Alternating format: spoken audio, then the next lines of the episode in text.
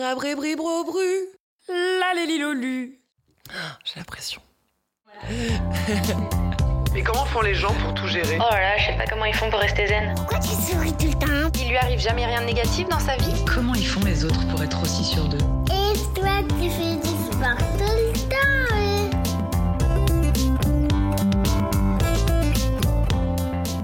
Salut à tous, moi c'est Laurie Tillman, j'ai 31 ans et j'ai longtemps été une hyperactive de la vie. J'ai toujours aimé me surpasser, me challenger et surtout performer dans tout ce que je fais. Mais voilà, depuis peu je ressens un vrai besoin de ralentir, de faire le vide et de trouver un sens à tout ça. Alors dans ce podcast, je vous propose qu'on appuie ensemble sur le bouton pause et qu'on prenne une grande respiration, qu'on s'évade, qu'on prenne de la hauteur et qu'on comprenne comment vivre davantage en accord avec soi, les autres et son environnement. Cet espace c'est le mien, mais c'est avant tout le nôtre. J'y réponds à vos questions en mode solo au micro, où j'y invite des amis, des auteurs, des artistes qui m'ont inspiré, guidé, porté à un moment clé de ma vie. Et aujourd'hui, c'est d'un mode de vie dont je voulais vous parler, celui qui m'a fait redécouvrir la notion de liberté et d'aventure. Imaginez, là, juste un instant, ne plus avoir besoin de planifier vos week-ends, vos vacances. Oubliez la logistique, les billets à honorer, les locations à réserver, les itinéraires à suivre. Allez juste là où ça vous chante, au moment présent et dormir au plus près de la nature. Voilà ce que la van life offre à vivre et je peux vous garantir que la tester, c'est l'adopter après avoir expérimenté le mode camping-car toute mon enfance avec mes parents, puis l'aventure van avec mes copains bretons. J'ai un jour décidé d'aménager mon propre van à moi et de parcourir la côte atlantique trois étés de suite. Et une chose est sûre, c'est que cette aventure à bord de cette mini maison à roulettes m'a appris beaucoup, beaucoup de choses sur la vie et m'a permis de la voir sous une autre dimension. Mais bon, ça, c'est la version un peu polypocket de l'aventurière Van Life quand je regarde le parcours de Johanna et Eric, alias des fenêtres sur le monde, qui pendant plus d'un an ont parcouru l'Amérique à bord de leur van Popo, un combi Volkswagen T3 bien roots comme on les aime. Depuis, ils sont revenus en France et ils parcourent cet hexagone en long, en large, en travers, toujours à bord de leur van. On va en parler aujourd'hui. Et comment vous dire que je suis super privilégiée, je me sens super honorée de les avoir à mon micro à Paris aujourd'hui parce que c'est pas simple de les choper au vol. Johanna et Eric, merci d'être là et bonjour. Bonjour. Bonjour, merci à toi surtout. Comment ça va? Ça va? Très Ouais, bien, ouais, Ça ouais. va, ça va? La- L'acclimatation parisienne se passe bien Ça va. on C'est une sorte de jungle aussi, donc ça va. Vous êtes dans quel état d'esprit là, en tant que parisien depuis hier soir? Ça nous change un peu, mais, euh, mais C'est ça un va. peu plus bruyant, Ouais. mais il y a tellement de choses à voir et à faire à Paris que ça va. J'adore commencer ce podcast en demandant à mes invités de se présenter avec leurs mots. Moi, je vous ai présenté avec les miens, mais Johanna, qui es-tu? Comment tu te décrirais dans la vie? Ouh, qui je suis? Ben, Johanna, tout simplement, euh, du sud de la France. J'ai euh, 30 ans bien tassés maintenant, quand même, à force. Et puis j'ai un parcours un peu particulier et qui est assez euh, similaire à celui d'Eric parce qu'on est tous les deux architectes à la base. On a fait de longues des études, on a travaillé à notre compte et puis un jour on a eu euh, ce besoin de euh, tout quitter, d'aller voir ailleurs, de prendre l'air, de faire un break, enfin de prendre le temps de découvrir qui on était vraiment. Ça n'a pas été quelque chose de facile, ça a été une aventure qu'on a repoussée, repoussée, repoussée, repoussée, jusqu'au moment où c'est devenu ben, un véritable besoin et on est parti. Tu t'es trouvé, toi, maintenant? Ah, je pense que... Parce que t'as vu, je te demande de te décrire, mais tu te décris par le biais de, Oui. de votre aventure, votre team d'aventuriers, quoi. C'est vrai. Je pense que c'est un long chemin. J'ai quelques pistes, mais ça va être long encore. Ok, donc il y aura un second livre euh, pour, euh, pour en parler. Peut-être. Ah ah Eric, attention. Ben, ça, moi, ça va être difficile, tu es le deuxième à passer sur cet Oui, exercice. mais c'est très similaire finalement parce que j'ai qu'un an de plus, euh, 35 ans, et puis ben, on s'est rencontrés euh, pendant nos études d'architecte, donc finalement un peu le même parcours. Et puis voilà, on a travaillé ensemble aussi euh, pendant un moment avant de partir sur les routes. Du coup, euh, oui, pas, pas grand chose de plus à rajouter. euh, Non, mais c'est vrai qu'on est un peu comme des jumeaux. Ça fait 14 ans maintenant qu'on est ensemble. On a partagé énormément, énormément de choses, aussi bien professionnellement que ben, personnellement. On a énormément de similitudes, donc c'est vrai que souvent, quand on se décrit personnellement, on se décrit un peu à deux, du fait d'avoir un parcours similaire, le fait d'avoir les mêmes passions, les mêmes envies, les mêmes buts. Finalement, on est euh, chacun un être euh, à part entière, mais euh, en même ne temps, on, ne fait qu'un. Voilà, beau. donc c'est un peu particulier, c'est vrai. Vous faites qu'un ou vous faites trois? Parce que cette van life, elle a pris toute la place maintenant dans vos vies. Comment vous décririez euh, vos vies actuellement à bord de ces vannes? Enfin, je vous laisse les décrire vous-même. Ah bah c'est un peu particulier parce que c'est vrai que au début euh, on- avait vraiment besoin d'un break en 2015. On s'est dit bon allez on part, on met un, un océan entre nous et nos vies d'architectes, euh, notre quotidien très cadré, très normé. Qui répondait vraiment à toutes les règles sociétales comme il fallait. Mais on avait besoin d'autre chose et on avait besoin surtout d'être nous. Donc on a pris la route, on est parti euh, en Amérique du Nord en se disant bah, on fera juste un road trip de quelques mois sur les économies. On plaque tout ce qu'on a en France, on quitte l'appartement, on vend nos meubles. Mais c'est juste l'affaire de quelques mois et puis après on rentrera. Euh, et voilà. Sauf qu'en fait, le fait de prendre la route, d'être comme ça confronté à un quotidien qui n'est pas vraiment un quotidien. C'est-à-dire qu'il y a une routine qui se met en place en fait quand on voyage et vit en véhicule aménagé. Mais à force, on se rend compte que la seule constante qu'on a dans cette aventure-là, c'est l'inconnu. On ne sait jamais vraiment ce qu'on va faire de la journée. On ne sait pas qui on va rencontrer, on ne sait pas qui on va découvrir, on ne sait pas où on va dormir. Donc finalement, tout est nouveau. C'est vrai que je suis de nature à vouloir tout contrôler. Et là, c'était euh, lâcher prise totalement, ce qui est un exercice clairement pas évident. Mais en même temps, c'est euh, très libérateur. On devient vite accro aussi cette notion en fait d'inconnu. Et euh, c'est quelque chose qui nous faisait du bien parce que on se retrouvait euh, livré un peu à nous-mêmes dans un pays euh, qu'on ne connaissait pas. On arrivait au Canada, puis après on, a découvert les États-Unis. Des cultures qui sont différentes et qui changent également d'un État à un autre. Donc tout était nouveau et il fallait en permanence bah, se remettre en question et, oser. Et c'est vrai qu'en fait, c'était très libérateur d'un point de vue personnel, mais aussi dans notre relation à deux, parce qu'étant donné qu'on travaillait ensemble, bah, finalement, au bout d'un moment, on, s'oublie soi et on, oublie aussi le couple parce que c'est le boulot, le boulot, le boulot, d'autant plus quand on est à son compte et qu'on travaille chez soi. On parle boulot du matin au soir. donc pas évident. Et donc là, il n'y a plus de boulot alors? Non. Ça a changé, on va dire que ça a évolué. C'est vrai que l'architecture telle qu'on la conçoit, pour nous, sur la route, c'était pas faisable. On aurait pu euh, finalement continuer à gratter des plans, comme on dit, mais c'était pas quelque chose qu'on concevait. Donc euh, finalement, quand on est parti en 2015, comme l'a dit Johanna, c'était vraiment un break, c'était vraiment pour nous. Finalement, bah, on a réussi à tenir un, an et demi sur les économies. Et puis après ces un an et demi là, on a gardé le van, on l'a pas revendu, on est revenu un petit temps en France, sachant qu'on allait repartir. Et euh, là, oui, c'est posé la question de euh, qu'est-ce qu'on fait euh, finalement sur la route. Juste qu'on comprenne bien, et je pense que c'est important pour les gens qui nous écoutent parce que on parle de van depuis 10 minutes, mais il y a des gens, on leur dit van, ils pensent à véhicule utilitaire. Qu'est-ce que c'est en gros la van life? Comment vous décririez la van life?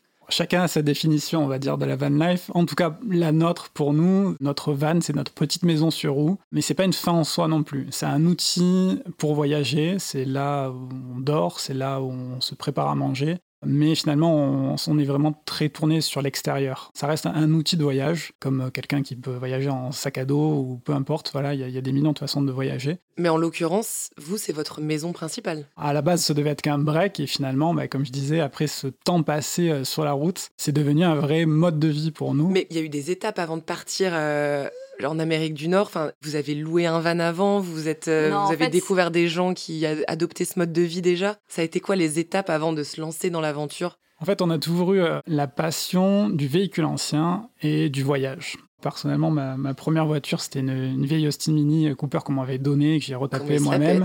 non, mais c'était, c'est, voilà, c'était, c'est pas que je me la pète. Elle non, ressemblait pas à grand chose. Elle ressemblait vraiment à, rien. On me l'avait donnée, donc euh, c'est dire à quel point. Et puis, euh, quand on s'est rencontrés quelques années plus tard, on a fait le 4L Trophy aussi, euh, ah. donc un rallye raid humanitaire, en Renault 4L. étudiant en Renault 4L. Donc on l'a refait entièrement tous les deux. C'est là où on s'est dit bon, ça va, on est vraiment sur la même longueur d'onde on bricole ensemble, on travaille ensemble, on fait tout avec des horaires pas possibles. Ça va le faire, ça peut durer. Cool. non, mais c'est vrai que, enfin, ouais, d'avoir cette, cette fibre manuelle, euh, c'est pas donné à tout le monde. Euh. Peut-être dans tes gènes aussi. Peut-être aussi. C'est vrai que, mon grand-père était garagiste, ma maman était très manuelle aussi. Euh, elle faisait beaucoup de sculpture, donc c'est vrai que j'ai baigné moi dans un univers très baigné dans les boîtes à outils, quoi. Oui, voilà. J'ai toujours aimé créer, bricoler. Eric aussi. C'est vrai que pour ça, on s'est bien trouvé. Et puis, tu parlais du 4L Trophy tout à l'heure. Un jour, on regardait juste ben, les infos, on est tombé sur ça, on s'est dit, ben, allez, et le van dans tout ça Et le van, en fait, euh, entre-temps, juste peu de temps, en fait, après s'être inscrit pour le 4L Trophy, il y avait un vieux combi Volkswagen, le, vraiment le classique, celui qui est dans le livre, le, petit euh, toaster. On passait devant, en fait, tous les matins en allant à l'école d'archi. Et il était abandonné, ça faisait... Euh, plusieurs mois qu'il était au même endroit. On le voyait se dégrader. Et puis finalement, un jour, on a dit, bon, on ne peut pas le laisser là. Je dis, viens, on met un mot. On, met un mot, on a mis un mot sous l'essuie-glace. Et une semaine après, le propriétaire nous a rappelé. Et on l'a récupéré comme ça pour une, bouchée de pain. Et puis, euh, bah, quelques années plus tard, quand on a eu un peu plus de temps, euh, on l'a retapé entièrement tous les deux. Et puis, bah oui, s'est posé la question, donc en 2015, est-ce qu'on allait partir avec lui ou pas? Mais euh, sachant qu'il n'était pas aménagé totalement d'origine et qu'on est peut-être un, peu puriste, en tout cas sur celui-là qui était vraiment complet, Dans son quoi, jus, dans quoi. son Ouais. jus, mais vraiment complet. On s'est dit non, allez, en plus le coût du transport vers l'Amérique, oui, a plus euh, les aussi. assurances, parce que quand tu as un véhicule européen pour l'assurer euh, là-bas, c'est c'est encore différent aussi. Donc en gros, Toaster, il est encore en France, ça. il est encore à vous, vous voyagez encore avec. C'est une des rares choses qu'on a gardées en France. Clairement, étant passionné de véhicules anciens, on s'est dit non, lui, on peut pas s'en séparer. Le reste, oui, les vêtements, la machine à laver, tout, oui, Et ouais, on bazarde de tout, mais pas toaster. ok, Toaster, il est voilà, c'est lui qui vous a mis le- un pied dans la van life, et puis En après il y a eu ouais. deux autres vannes. C'est ça, Donc d'abord il y a eu Popo c'est ça. pour partir aux États-Unis. Donc là en gros on est en 2015. Vous quittez la France, direction l'Amérique du Nord, le Canada, les États-Unis. Déjà, comment on s'y prend? On dit au revoir à son patron, à sa famille, ses amis. euh, Salut, on revient dans un an. Enfin, peut-être, on sait pas trop. Bah, Comment? les, les patrons, c'était facile, c'était nous, puisqu'on était à, à notre compte. Ah, donc euh, voilà, ça c'était quand même pratique. Mais surtout, on a fait en sorte de plus prendre de contrats, parce que c'est vrai qu'en architecture, quand tu prends un contrat, ben, tu sais que tu en as pour un an derrière. Donc on s'est dit, bon allez, cette fois-ci, on n'accepte plus rien, au moins on est sûr qu'on peut partir. Donc pour les patrons, c'était bon. Pour la famille, les amis, ils ont compris Sur le coup, oui, parce qu'ils sentaient quand même que après, voilà, on avait un rythme de travail qui était euh, vraiment Intense. très très intense. Donc ils, ils voyaient quand même la fatigue venir et ils, ils sentaient qu'on avait ce besoin-là. Mais euh, pour eux, on partait euh, quelques mois et on revenait quoi. Donc euh, ça s'est fait finalement en, en plusieurs étapes. Et Popo est apparu comment? Alors on est arrivé au Canada d'abord en premier et c'est vrai que comme on ne connaissait personne, on n'avait pas d'endroit où aménager euh, un van, on, on cherchait un van qui était déjà aménagé. Donc vous êtes arrivé à Montréal Ouais. sans rien. Avec Genre deux juste valises. avec vos sacs à dos quoi, et vos Exactement. valises. On s'est dit, on a allez, deux semaines pour trouver un van, euh, sinon. euh, Ça me fascine les gens qui partent et qui se disent je vais trouver un véhicule sur place. Comment on s'y prend Comment on fait quoi? Bon, alors maintenant il y a Internet quand même. hein, Ouais. ça ça va. Tu regardes les petites annonces, sauf que là, c'est hyper compliqué en fait pour trouver un véhicule au Canada du fait qu'ils aient des hivers très très rudes. Il y a le problème de la rouille qui se pose. Et on va dire que les annonces québécoises à l'époque euh, enjolivaient beaucoup la réalité. Et à chaque fois qu'on arrivait devant le véhicule, on se disait non mais là c'est pas possible. On a eu même une annonce, je me rappelle, il y avait marqué euh, véhicule euh, refait à neuf, prêt à partir. Eric vérifie un petit peu le châssis, etc. Il tenait par la peinture. en fait. Il tenait par la peinture, il se baisse, il check en dessous les longerons, et puis d'un coup il sort, je le vois ressortir du véhicule avec un bout du longeron dans la main, je me dis mais qu'est-ce que Il y a tu un, fais morceau, un morceau de châssis rouillé d'un mètre de long que j'avais juste euh, mis. euh, Le longeron, ça sert à quoi c'est un morceau de châssis, si tu veux, c'est ça qui tient la, la structure du van. Quoi. En fait, il ça. était totalement pourri et, euh, et c'était, on en a fait, je sais pas, une dizaine comme ça. Donc ça a pris combien de temps pour la recherche? Ouh, un sacré temps quand même. Euh, finalement, de- au bout de deux semaines, on l'a trouvé, Ah, quand mais même, ça, a pris, mal. ça a pris encore une semaine pour pouvoir faire les, les papiers, Bah oui, etc. bien sûr. mais, euh, Ça a été encore une sacrée expérience. On a rendu notre location, on a fini dans le sous-sol des euh, locataires de notre Airbnb. Le van, on l'a acheté de nuit. Alors forcément, Wow. de nuit, il était parfait, mais de jour, c'était autre chose. enfin bref, ça a été toute une aventure. Et puis il est tombé en panne, quoi. une heure après. Une heure après, Non Mais ouais. c'est normal. Voilà. Oh, donc vous décidez de prendre la route là, euh, d'aller découvrir euh, l'Amérique du Nord, et là, ça. une heure plus tard, Ouais, bim, plus rien, plus de son, une, plus euh, d'image. Ouais, ouais, c'est ça. Une petite, euh, petite panne qu'on a réussi à, à réparer assez rapidement finalement. Et ça nous a mis dans l'ambiance, quoi. C'est un peu ça, parce que en vrai, j'ai votre livre France Road Trip en van, itinéraire sauvage et bucolique sur les plus belles routes de nos régions. Quand on a ce livre entre nos mains, tout a l'air idyllique dans un van trip, mais on est d'accord qu'il y a aussi des grosses galères. Oui, mais ça fait partie du jeu. Voilà. Et si on le sait et qu'on l'accepte, ça se passe bien. Disons que pour nous, les avantages sont bien plus grands que les désavantages, donc on les voit plus. Et pourquoi donner un nom à un van, tiens? À force, c'est devenu. À chaque fois, on dit que c'est un peu un membre de notre famille. Surtout Popo, je pense que, pour ma part, j'ai beaucoup d'attachement à ce van-là parce que il signifie beaucoup.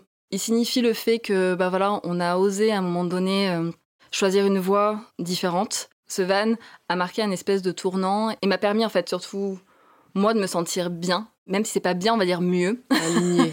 Exactement, un peu plus aligné et aussi à retrouver une espèce de, de foi en l'humanité que j'avais un peu perdue. Et c'est pour ça aussi qu'il y avait ce besoin d'évasion et de voyage et d'explorer un peu l'ailleurs. Parce qu'il fallait que pff, je souffle un peu et que j'arrive à voir le monde différemment.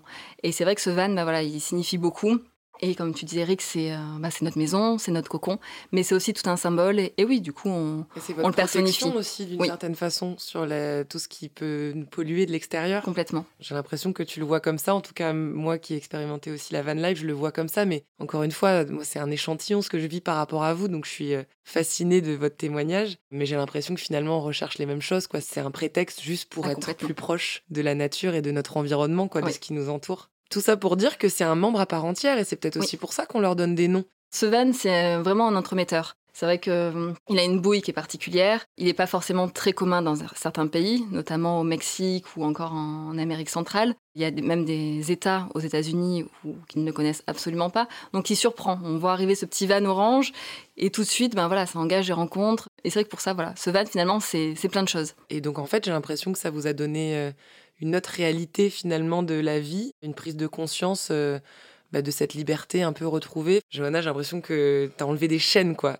Et donc, vous êtes rentrée en France. Qu'est-ce qui s'est passé ensuite en France? En fait, finalement, euh, pour nous, en très peu de temps, il s'était passé beaucoup de choses. Et quand on est rentré en France, on avait l'impression que tout était resté comme on l'avait laissé. Que ce soit euh, famille, amis, tout ça, euh, finalement, rien n'avait vraiment bougé. Alors oui, le, le petit-neveu avait grandi, euh, bien sûr, des choses comme ça. Mais finalement, dans le, le quotidien des gens, tout était resté un peu pareil. Et Avec les mêmes enfin, préoccupations. ouais.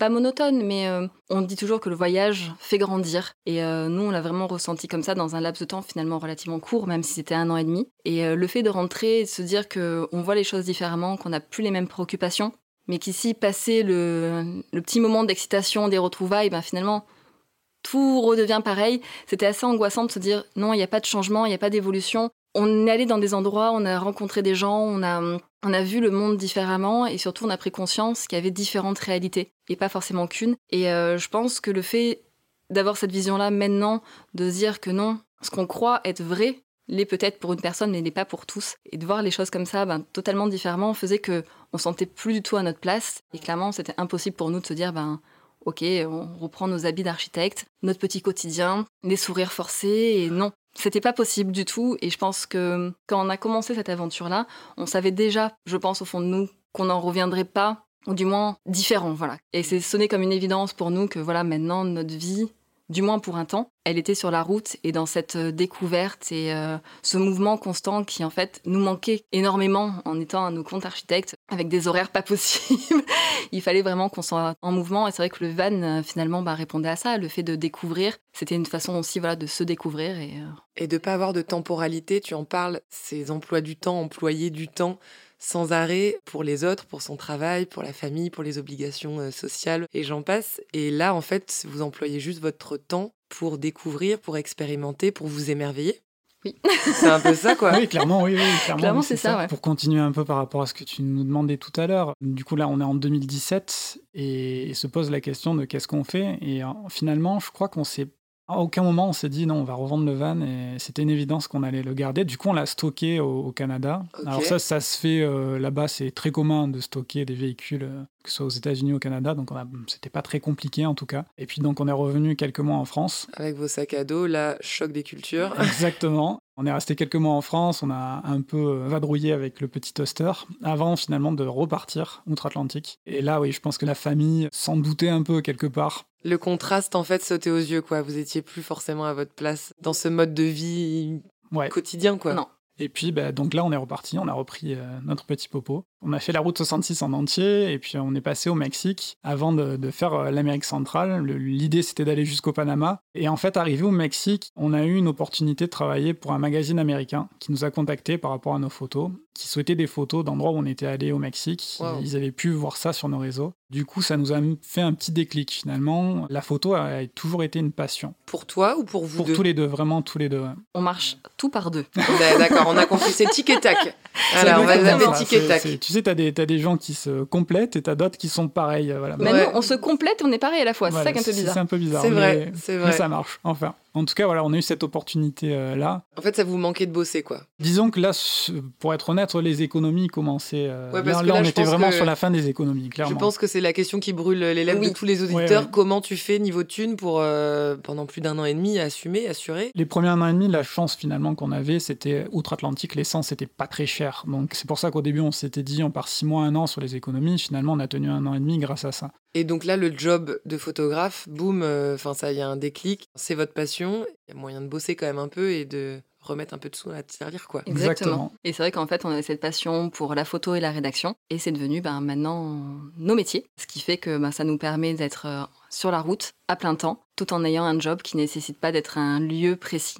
Donc c'est vrai que ben, finalement, ça se combinait totalement. Et puis oui, ça a été une belle opportunité qui nous a un petit peu euh, débloqué sur certaines choses parce qu'on est quand même très pragmatique en se disant, bah non, on a un diplôme d'architecte, donc forcément architecte, et puis c'est rien d'autre, et voilà. Mais non, bah finalement, c'est, je crois que c'est un petit peu tout le thème euh, de cette aventure, c'est euh, prendre les choses comme elles viennent. En fait, vous avez tout déconstruit, quoi. C'est-à-dire qu'on Oh oui. a envie de nous mettre, c'est vrai, euh, dans un espèce de carcan, une espèce de petite boîte. Et puis là, en fait, vous avez foutu un coup de pied à tout ça, quoi. Vous avez laissé tomber tout ce qu'on nous dit de faire parce qu'il faut un métier, il faut avoir fait des études, il faut gagner de sa vie, il faut voyager un petit peu l'été, mais après, tu reviens vite dans ton petit quotidien. En fait, vous avez tout dégommé, quoi. Oui. c'est super flippant, mais ça fait vachement du bien. Je vous comprends mille fois, mille fois. Ben merci, déjà c'est trop cool euh, de comprendre un peu comment c'est ficelé cette philosophie, ce voyage. Faire ses armes en tant que photographe, rédacteur euh, aux États-Unis, c'est quand même un peu la classe. Et puis ben, ça a donné vie quand même à un bébé. Pas un van cette fois, mais un bouquin que je tiens dans mes mains, qui est un vrai guide euh, à la fois euh, d'itinéraire, de photos, de témoignages avec beaucoup de sensibilité. Ça, ça a été un gros boulot, j'imagine. euh, de mettre tout ça en place. Enfin, je sais pas, t'as un ordinateur dans le van. Comment tu fais pour rédiger, quoi? Ça a été un énorme boulot, ça c'est sûr. Le van, il faut bien comprendre que quand nous on dit que c'est notre petite maison, c'est une maison, mais comme tu disais, en version Polly Pocket, c'est-à-dire que tout y est, mais en miniature. Donc on a une petite cuisine, on a une chambre qui fait également salon parce qu'on a un clic-clac, une chambre d'amis parce qu'on a un toit qui se relève. Des gens peuvent dormir euh, là-haut s'ils souhaitent, ou si on se dispute, euh, chacun son lit aussi, ça Pas marche. mal, pratique. Voilà. Et puis il y a tout, non? On a ce qu'il faut pour euh, être autonome en électricité. une grosse réserve d'eau, donc on a nos ordis, on, bosse euh, tranquillement. Tant qu'il y a du soleil, nos panneaux solaires sont contents, donc euh, Donc on en fait, vous êtes totalement autonome dans ce van. Ouais, c'est ça. En énergie, Exactement. Euh, on a l'électricité euh, quand on roule et puis avec les panneaux solaires, et puis on a notre réserve d'eau. Du coup, on est, on est totalement autonome et on- c'est comme ça qu'on peut travailler sur la route finalement. Et par le biais de toutes ces expériences, les panneaux solaires, comment on aménage euh, un van, vous avez créé ce guide fantastique, France Road Trip en van itinéraire sauvage et bucolique, où on y retrouve vraiment des pépites, des questions qu'on se pose tous avant de se mettre à la van life. Quel véhicule on choisit Est-ce qu'on l'achète Est-ce qu'on loue Est-ce qu'on en prend un vintage, un neuf Combien ça coûte Comment s'y prendre dans la checklist avant de partir dans un week-end ou dans des grandes vacances ou dans des trips comme vous l'avez fait pendant des mois, voire des années. Et vous répondez aussi à cette question, moi qui m'a beaucoup été posée perso, acheter un van déjà aménagé ou l'aménager soi-même?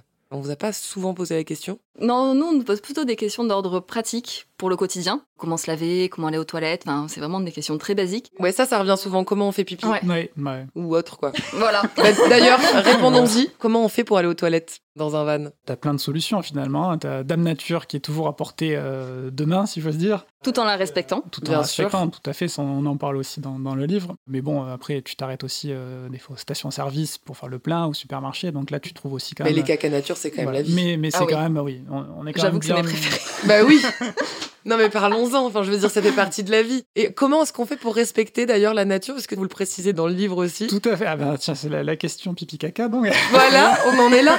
on en est là. On en est là. ben écoute, tu fais ton petit trou, tu fais ce que tu as à faire, tu rebouches et puis surtout, tu emportes ton papier avec toi dans ton petit sac euh, poubelle prévu à cet effet. Ouais. Tu jettes à la poubelle. Et pas dans, la, Et- pas et dans les buissons. Exactement. Exactement. Voilà. Comme nous ont appris papa et maman à l'époque, parce que c'était biodégradable et que ça allait... Non, non, Non, ça on ça, oublie. non, non. Ce n'est plus d'actualité. Non, non. C'est quoi les questions qu'on vous pose le plus souvent? C'est celle-là. Et puis après aussi, c'est euh, bah, le, le boulot sur la route. C'est vrai que c'est quelque Ouais. chose qui revient souvent. Alors, Comment vous travaillez sur la route, c'est Ouais. ça? Ouais. Depuis, que, depuis 2020, euh, avec euh, le télétravail, etc., les gens ont quand même pris conscience qu'on pouvait travailler ailleurs que dans un bureau. Selon les métiers, bien sûr. Selon les métiers, tous les métiers sont pas forcément adaptés, c'est sûr. Mais en tout cas, ouais, c'est une des autres questions qui revient. Il y a également la sécurité, puisque c'est quelque chose qui peut être très angoissant. On peut se sentir aussi vulnérable d'être dans un petit véhicule au milieu de rien. Alors nous, l'avantage, c'est que être au milieu de rien, bah, on adore ça. Ouais. Et au contraire, ça nous sécurise plutôt que d'être dans une grande ville. C'est pour ça que là, on est en dehors de Paris avec le van et pas dans Paris. Mais c'est vrai que nous, souvent, ce qu'on répond à ça, c'est juste une histoire de feeling. Au début, c'est vrai que c'était quelque chose de très nouveau pour nous. Donc tout de suite, on peut s'inquiéter. Mais finalement, on a un espèce de, comment dire, sixième sens qui se met un peu en place. On sent l'endroit où on sent pas. Et euh, tout de suite, bah voilà, si on a un truc qui va pas, que ce soit l'un ou l'autre, ok, on, on va voir ailleurs. Pareil sur euh, comment trouver un endroit où dormir, un petit chemin. Enfin, voilà, il y a vraiment quelque chose qui devient aussi, en fait, on développe son intuition avec la van life. On devient énormément, enfin beaucoup plus attentif à tout ce qui nous entoure et plus attentif aussi à ce qu'on ressent. Et c'est vrai que tant qu'on l'a pas expérimenté, en fait, on peut pas le C'est ressentir. dur en fait de Ouais. l'expliquer sans Non, l'avoir c'est de l'expérience en fait, ouais, Ouais. clairement. C'est une espèce de sixième sens euh, qui, qui apparaît. ouais. On revient à notre instinct euh, presque animal, quoi. Ah bah oui, là tu te poses la question de ben où est-ce que tu vas dormir, qu'est-ce que tu vas manger, où est-ce que tu vas te laver. Toutes les choses qui paraissent simples finalement en appartement, comme juste ben, tourner un robinet d'eau et puis on laisse couler. Là tu dis non, j'ai une réserve d'eau, faut que j'en trouve, faut que elle dure. Donc on a une consommation d'eau qui est aussi beaucoup moindre qu'en appartement. Et toutes les choses simples du quotidien en appartement bah, deviennent plus longues et plus compliquées en van, mais finalement deviennent tes premières priorités. Quoi. Et comment vous faites pour euh, vos affaires, vos habits Enfin, on devient minimaliste, quoi? Ah, clairement, oui, on n'a pas grand-chose. Parce que c'est On- 4 mètres, 3 mètres carrés 4 mètres carrés en tout? Je ne saurais même pas te dire, mais oui, c'est crois que c'est petit. ça, euh, vous le dites à un doit moment faire donné. oui, 3, 3 mètres carrés peut-être en tout. Ouais, mais euh, oui, À oui, partager, tu, en tu- tu plus. forcément. partagé, ouais. Donc euh, ça fait un- 1,5 mètres carrés chacun. C'est ça. euh, c'est ça. Eric étant un peu plus grand, il en prend plus que moi, donc euh, Comment on fait pour s'organiser, ouais, avec ces, euh, faut avec vraiment ces prendre le, le minimum. Après, la difficulté, c'est sur un grand trip comme le nôtre, finalement, d'avoir toutes les saisons Euh, dans le van. j'allais dire. euh, Donc il y a c'est- quatre c'est- saisons c'est quand quoi, même à prévoir. compliqué. Donc on, on a des sacs compressibles pour pouvoir compresser euh, les affaires d'hiver quand on est en été, inversement, pour gagner un peu de place. Mais, mais on fait reste quand même, aussi euh, au niveau voilà. des vêtements. Et puis euh, sinon, après, c'est une espèce d'organisation.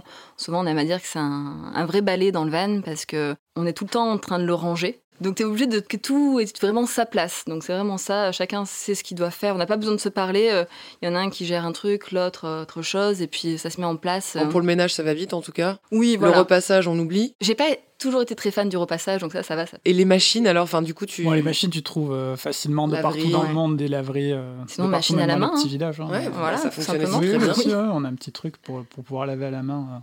Il y a les affaires, mais donc tu parles du rangement. Vous, vous avez fait le choix de choisir à chaque fois des vannes déjà aménagées par Volkswagen, mais il n'y a pas eu des petits. euh, Enfin, en tant qu'architecte, je me dis, il y a un moment donné, ça te, ça titille d'avoir envie de, l'aménager à ta façon. Toaster, celui qu'on avait en France depuis 2010, comme il n'était pas aménagé euh, à la base quand on, est revenu en 2020, qu'on a été rapatrié, on a voulu absolument reprendre la route dès que c'était possible. On s'est un peu creusé la tête pour savoir euh, comment faire un aménagement qui soit réversible, pouvoir le remettre d'origine sans percer de trous non plus. Tu sens le côté un Donc peu voilà, euh, psychorigide. Oui, oui, oui. Donc t'as le côté un peu Ouais, archi, puis pour que ça passe le contrôle revenu, technique aussi, enfin, il y a toutes ces problématiques aussi. a tout ça, ouais. Ouais, ouais. Donc là, finalement, on a plus fait, on va, on aime dire que c'est plus du rangement qu'un aménagement, dans le sens où t'as pas de cuisine euh, fixe à l'intérieur, etc., etc. Mais euh, en tout cas, oui, on a, on a pu euh, mettre un clic-clac, on a pu euh, rajouter des meubles euh, sur un, sur un surplancher, etc. Et du coup, en 10 minutes, on peut passer du combi d'origine au combi aménagé. Donc là, oui, il y a eu un, un petit challenge comme ça qu'on. Il y a une vidéo fait, sur mais, YouTube, je crois, où, vous- où il y a des petits croquis de comment vous l'avez façonné. Oui. Ouais, il me semble, j'ai vu ce truc là, et que c'est- Oui, oui. c'est- je trouvais ça hyper bien expliqué. Mais je crois que ça y est aussi dans le, dans le livre. Il y a des petits schémas euh, un peu pratiques pour euh, comment s'y prendre et comment faire quoi. Est-ce que tu gardes euh, l'aménagement d'or- d'origine ou est-ce que tu te. Bah après, ça dépend vraiment de chacun. Il n'y a pas de comment dire de recette miracle en fonction des gens. C'est ça peut dépendre. Une famille avec deux enfants peut avoir un tout petit van comme un grand. Un couple pareil. Enfin, il n'y a pas de, de règles. C'est plus vraiment en fonction de chacun, ses besoins réels et aussi de quelle aventure il a envie d'avoir. C'est vrai que nous, on a privilégié un van qui est assez compact pour pouvoir aller partout ou du moins plus facilement partout, pour histoire de pas être gêné par la taille du véhicule et aussi qu'il reste assez discret. Et puis euh, l'aménagement d'origine, nous, nous convenait totalement parce qu'il est très bien pensé quand même, on est obligé de le dire, il est très très bien pensé. C'est vrai qu'il y a tout en miniature et pour nous, c'était euh, clairement l'idéal d'avoir le strict minimum, mais bien fait. Et puis comme on est la plupart du temps dehors, en réalité, on n'a pas besoin de plus, donc euh, cet aménagement-là nous convient totalement. En parlant d'extérieur, vous partagez dans ce livre euh, vos itinéraires clés en main avec euh, votre vision, vos expériences, mais surtout vos photos.